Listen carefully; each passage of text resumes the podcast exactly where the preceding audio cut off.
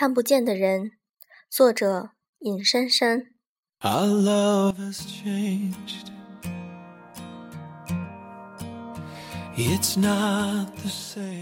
时差普遍存在于每个人的身体之中。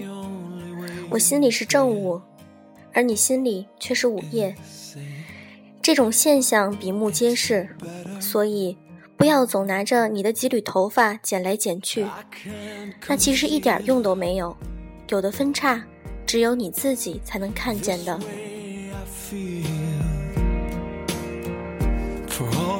我和上升晴是很特别的朋友。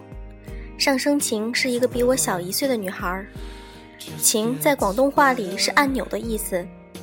她说上升晴就是电梯里门口的那个印有向上箭头的按钮。上升晴乖得很。乖的让人有时候不得不怀疑，他那么听话的行为，是不是发自于他对发号施令者的另一种极度的蔑视？所以一般的人反而不敢让他做这做那。我和他之所以能够成为最好的朋友，乃是由于我们彼此能够感受到对方身上真正正常之下的某种异样。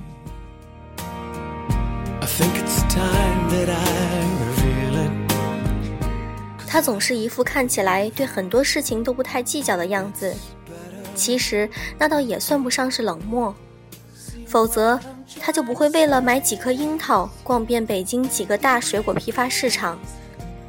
每当他做这种无聊的事情的时候，我就会告诉他，只有冷漠才有自由。他的回答是：我愿意和你一起卧轨。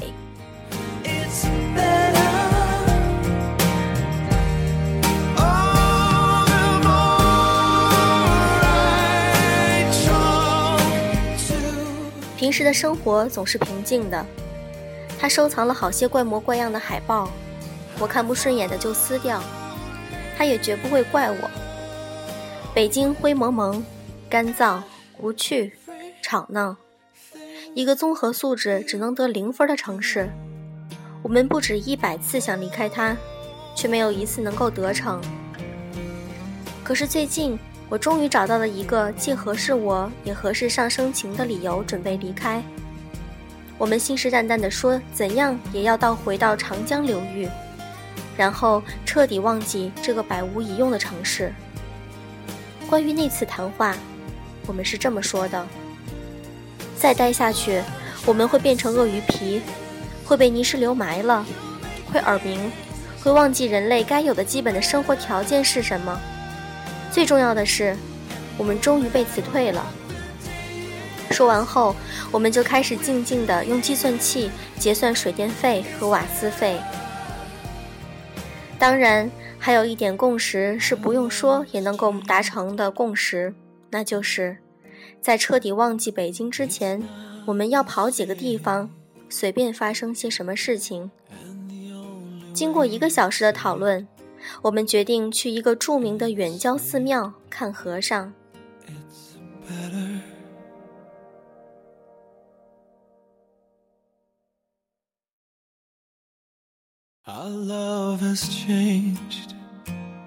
那是我和上升晴第一次去寺庙，那里非常的静谧，即并非一般意义上的宁静。大树的绿色都和城市里的完全不一样。他说。真是一对比就知道了，我们平时看到的都是些伪树，这里的才能称之为真树。我就喜欢这种地地道道的树。穿过一个林子，就能够看到一片空旷的场地。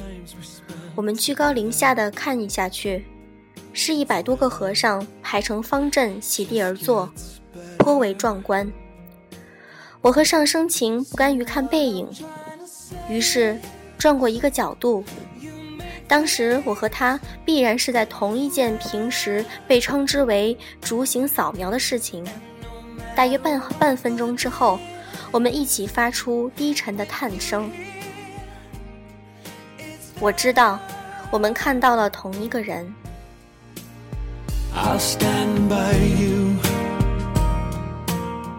生活真的是很奇怪的。在我们不经意的虚度光阴之时，虽然自己感到无力和痛苦，却自欺欺人的乐在其中。而当我们终于鼓起勇气说要离开，却发现了其中的能量之源。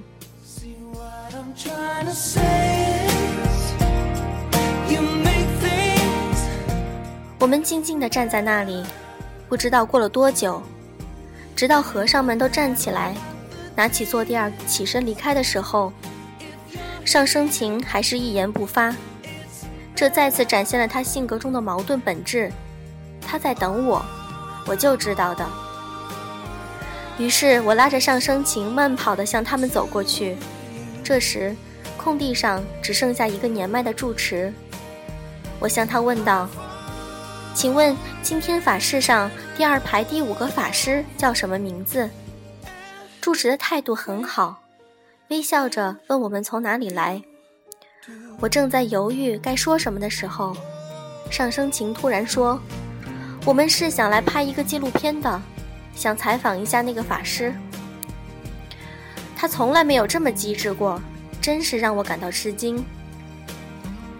住持依然很温和。他对我们说：“你说的是乾空法师，他就住在那边第三间屋子里。可是你们如果要采访的话，请务必两个人一起进去，因为出家人是要避嫌的。”我们连声道谢，然后就向那间屋子走去。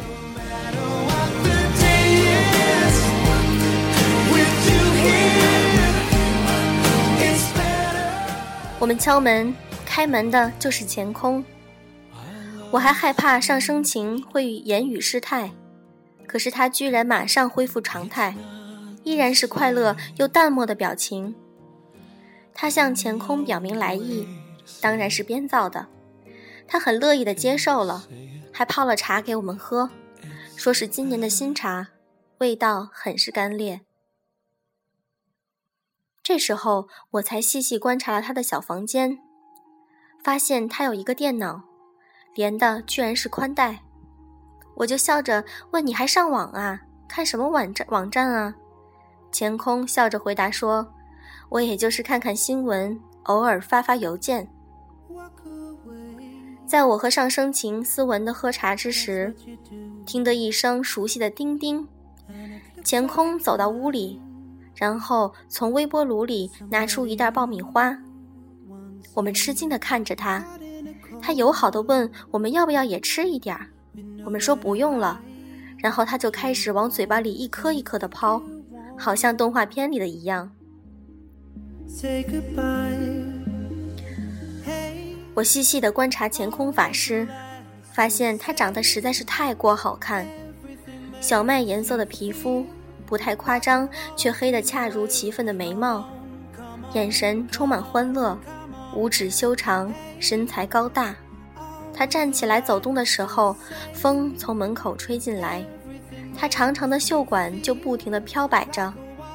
这等好看，既有仙气，也有几分野性的男人，让我不禁想起《悲惨世界》里头一个修道院院长的话：科赛特长得难看，所以特别适合修道院。那么经典的名著也有说错的时候。最动人的是，乾空的眼中看不到冷漠的清高或以前的痛苦留下的阴影。他一直在泡爆米花，同时还发了几个短信。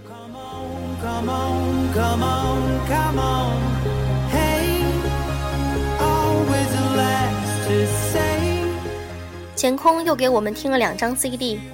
是很难买到的何训田的交响乐专辑，他还问我们，是不是很特别？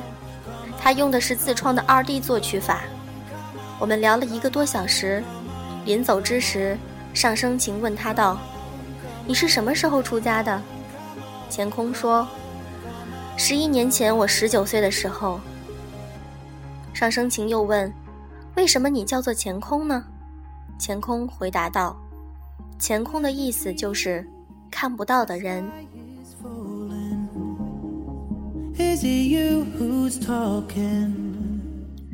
回到家里之后，我问上升晴：“我们是不是可以多逗留几个月？”他躺在床上，看天花板上慢慢转动的吊扇，没有说话。十几个小时里，我把《红色沙漠》看了两遍，把 Chat 的唱片听了四遍，而上升晴则只是一直看着吊扇，一言不发。我们都是早上一定会清醒的人，虽然有点无趣，但也还不至于是废物点心。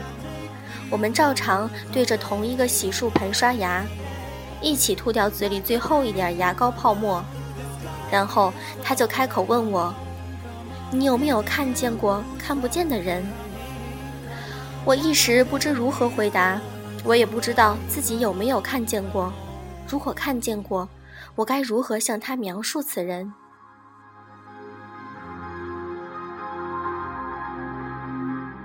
我一直深深的相信这样一句话：如果两个人能够经历同一件事情，哪怕只有一次，他们也将能够了解彼此。后来，我们大约每隔两天就要去那个远郊的寺庙一次，在乾空法师的房间里和他谈了两三个小时。当然，我们会带着自己买的小 DV 以及三脚架，上升琴手里拿着遥控器，放在桌下控制着开关。我们每次都喝茶，而乾空则每次都吃不同口味的爆米花。依然是一颗一颗的往嘴里抛，五颜六色，丰富多彩。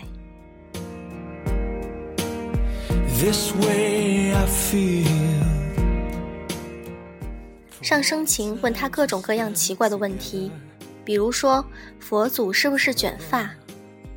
般若波罗蜜是什么意思？轮回是不是有规律可循？还有爆米花每次烤多久最合适？乾空法师都会很详细的回答，还向我们展示他的书法和唱歌才华。他唱《让我们荡起双桨》的时候，声音仿佛能响彻山谷。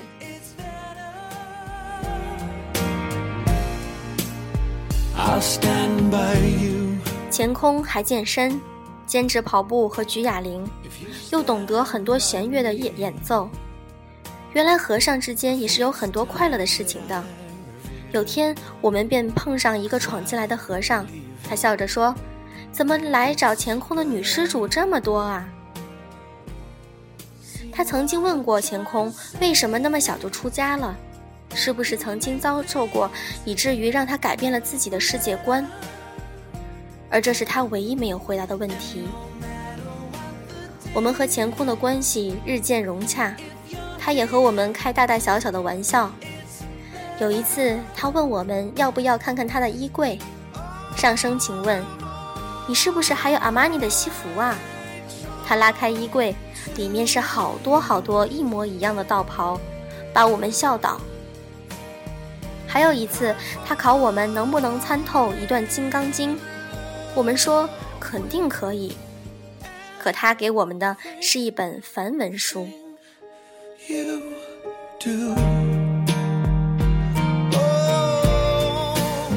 有时候他也会拜托我们帮一些忙，比如说神州行搞特惠的时候，我们就替替替他买了好多好多的充值卡。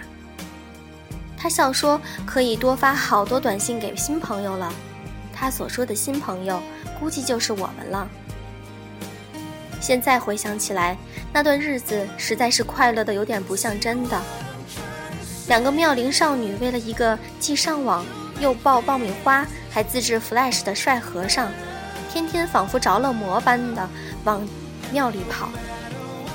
但认真的想起来，这件事情怪异的本质，并非两类人的交往方式，而是一个看似应该最万念俱灰的人，一直在用一种神奇的力量安慰着两个看似应该快乐无边的少女。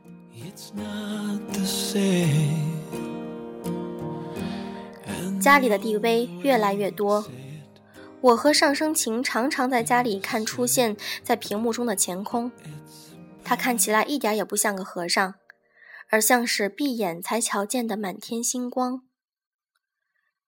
其中乾空在抛三个橙子那一段被我们反复看了多次，我们从来都没有感到那么的快乐。大约这样子过了四个月吧。寺庙真是出奇的宽容，住持每次看到我们也一如当初的温和，仿佛我们已经是长久的朋友。以前我每天看见不同事穿不同的衣服，却感到日子每天都在重复；而现在，乾空虽然每次都穿一样的袍子，却让我感到每天。都是不一样的新鲜。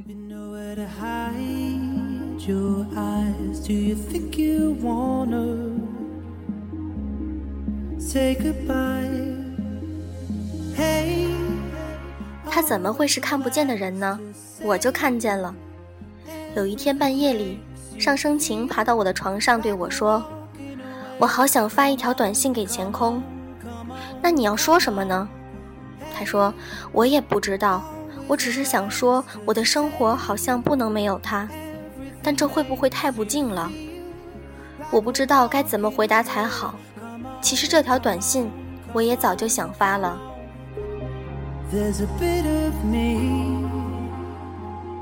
我和上升晴又盯着天花板过了一夜。我知道自己和他想法是一样的，但这也未免显得又滑稽又绝望。在现在这个时代，爱情除了伦理和绝症之外，似乎已经没有任何无法逾越的障碍。可如果对一个出家人动了感情呢？不过，也只有两个人同时喜欢上一个都无法得到的人，才可能睡在一张床上，彼此互相安慰，并且这种感情也只有这种奇怪的情况之下，才会让我们都愿意自欺欺人。告诉自己，其实并没有爱上这个人，我们都感到难过，但也同时觉得自己好笑，对方也好笑。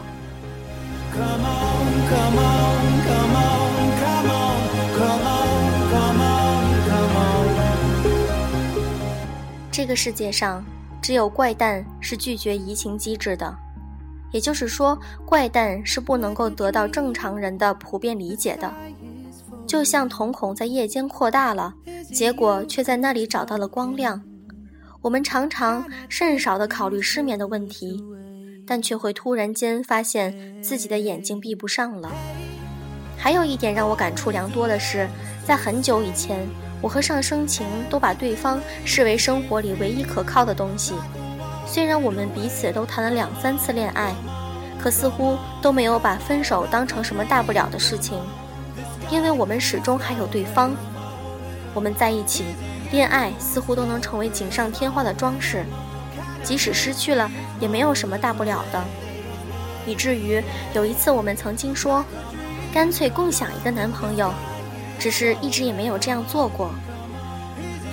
这个感情很微妙，就仿佛是过失与信仰的共存体。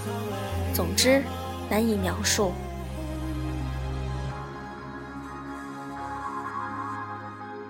乾空的开朗何止异于其他和尚，简直就是异于常人。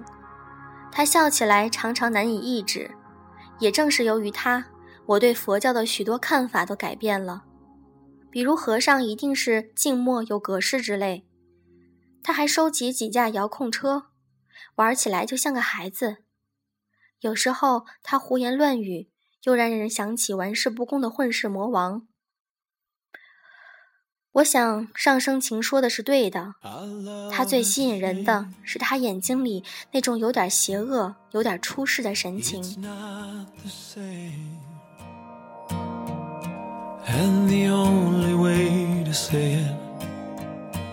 有一天，天气晴朗，前空突然语出惊人，他说：“不如我们一起去家乐福吧，好多东西都用完了。”我和上升晴就和他一起出了寺庙。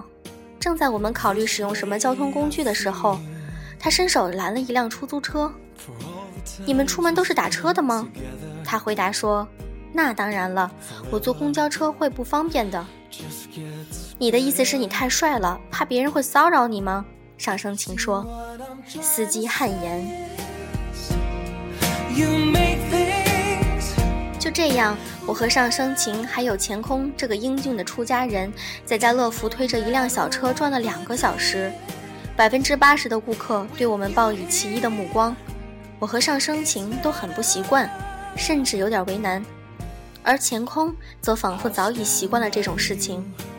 我怎么也没有想到，这居然是我们最后一次见面。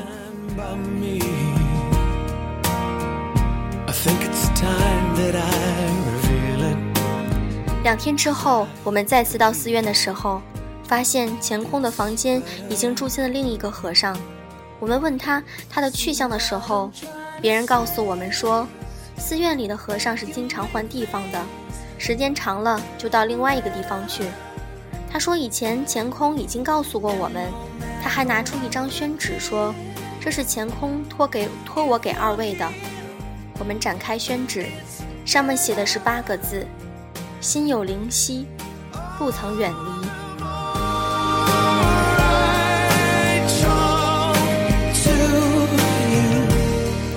上升晴在返程的车上流了不少泪，而我则好像早就知道会有这么一天。毕竟这种日子实在是太魔幻、太脱离现实了。我们一直拉着手，以证明这种快乐和伤感并非是自己的虚构。下车的时候，我问他在想什么，他说：“你知道吗？刚才我还是一个活人。”回到家里之后，上升晴打开电脑上网，又开始到处搜集一些怪里怪气的海报，又开始打开聊天软件和几十个在线的人说着不着边际的话。我则去大钟寺买了五斤樱桃，好像不这么做就无法相信过去的几个月都是真的。我和上升晴之间有一种对生活的共识，那就是喜欢给自己搞某种仪式以说服自我，比如说数台阶的单数来决定是否看通宵电影等等。第二天，我们坐在沙发上，肩并肩看完了所有关于前空的 DV 带，他在里面说话、发短信、抛爆米花，朱古力味儿、蓝莓味儿或咖啡味儿，举哑铃。看完之后，我们都很疲惫了。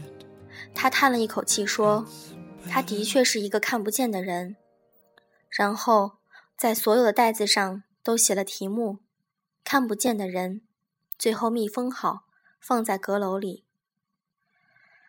生活恢复了原样，似乎什么也没有发生过。我们都没有离开北京。要知道。世间有那么一种躲避，恰似好像追求。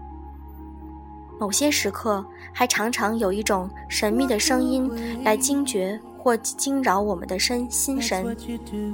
虽然我不愿意承认，我或者是上升情曾经爱过一个看不见的人，但人有痛处，难道最好的爱护就是不去碰它吗？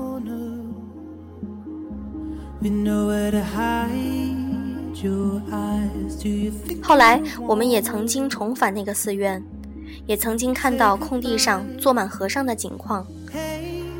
只是那里再也没有钱空。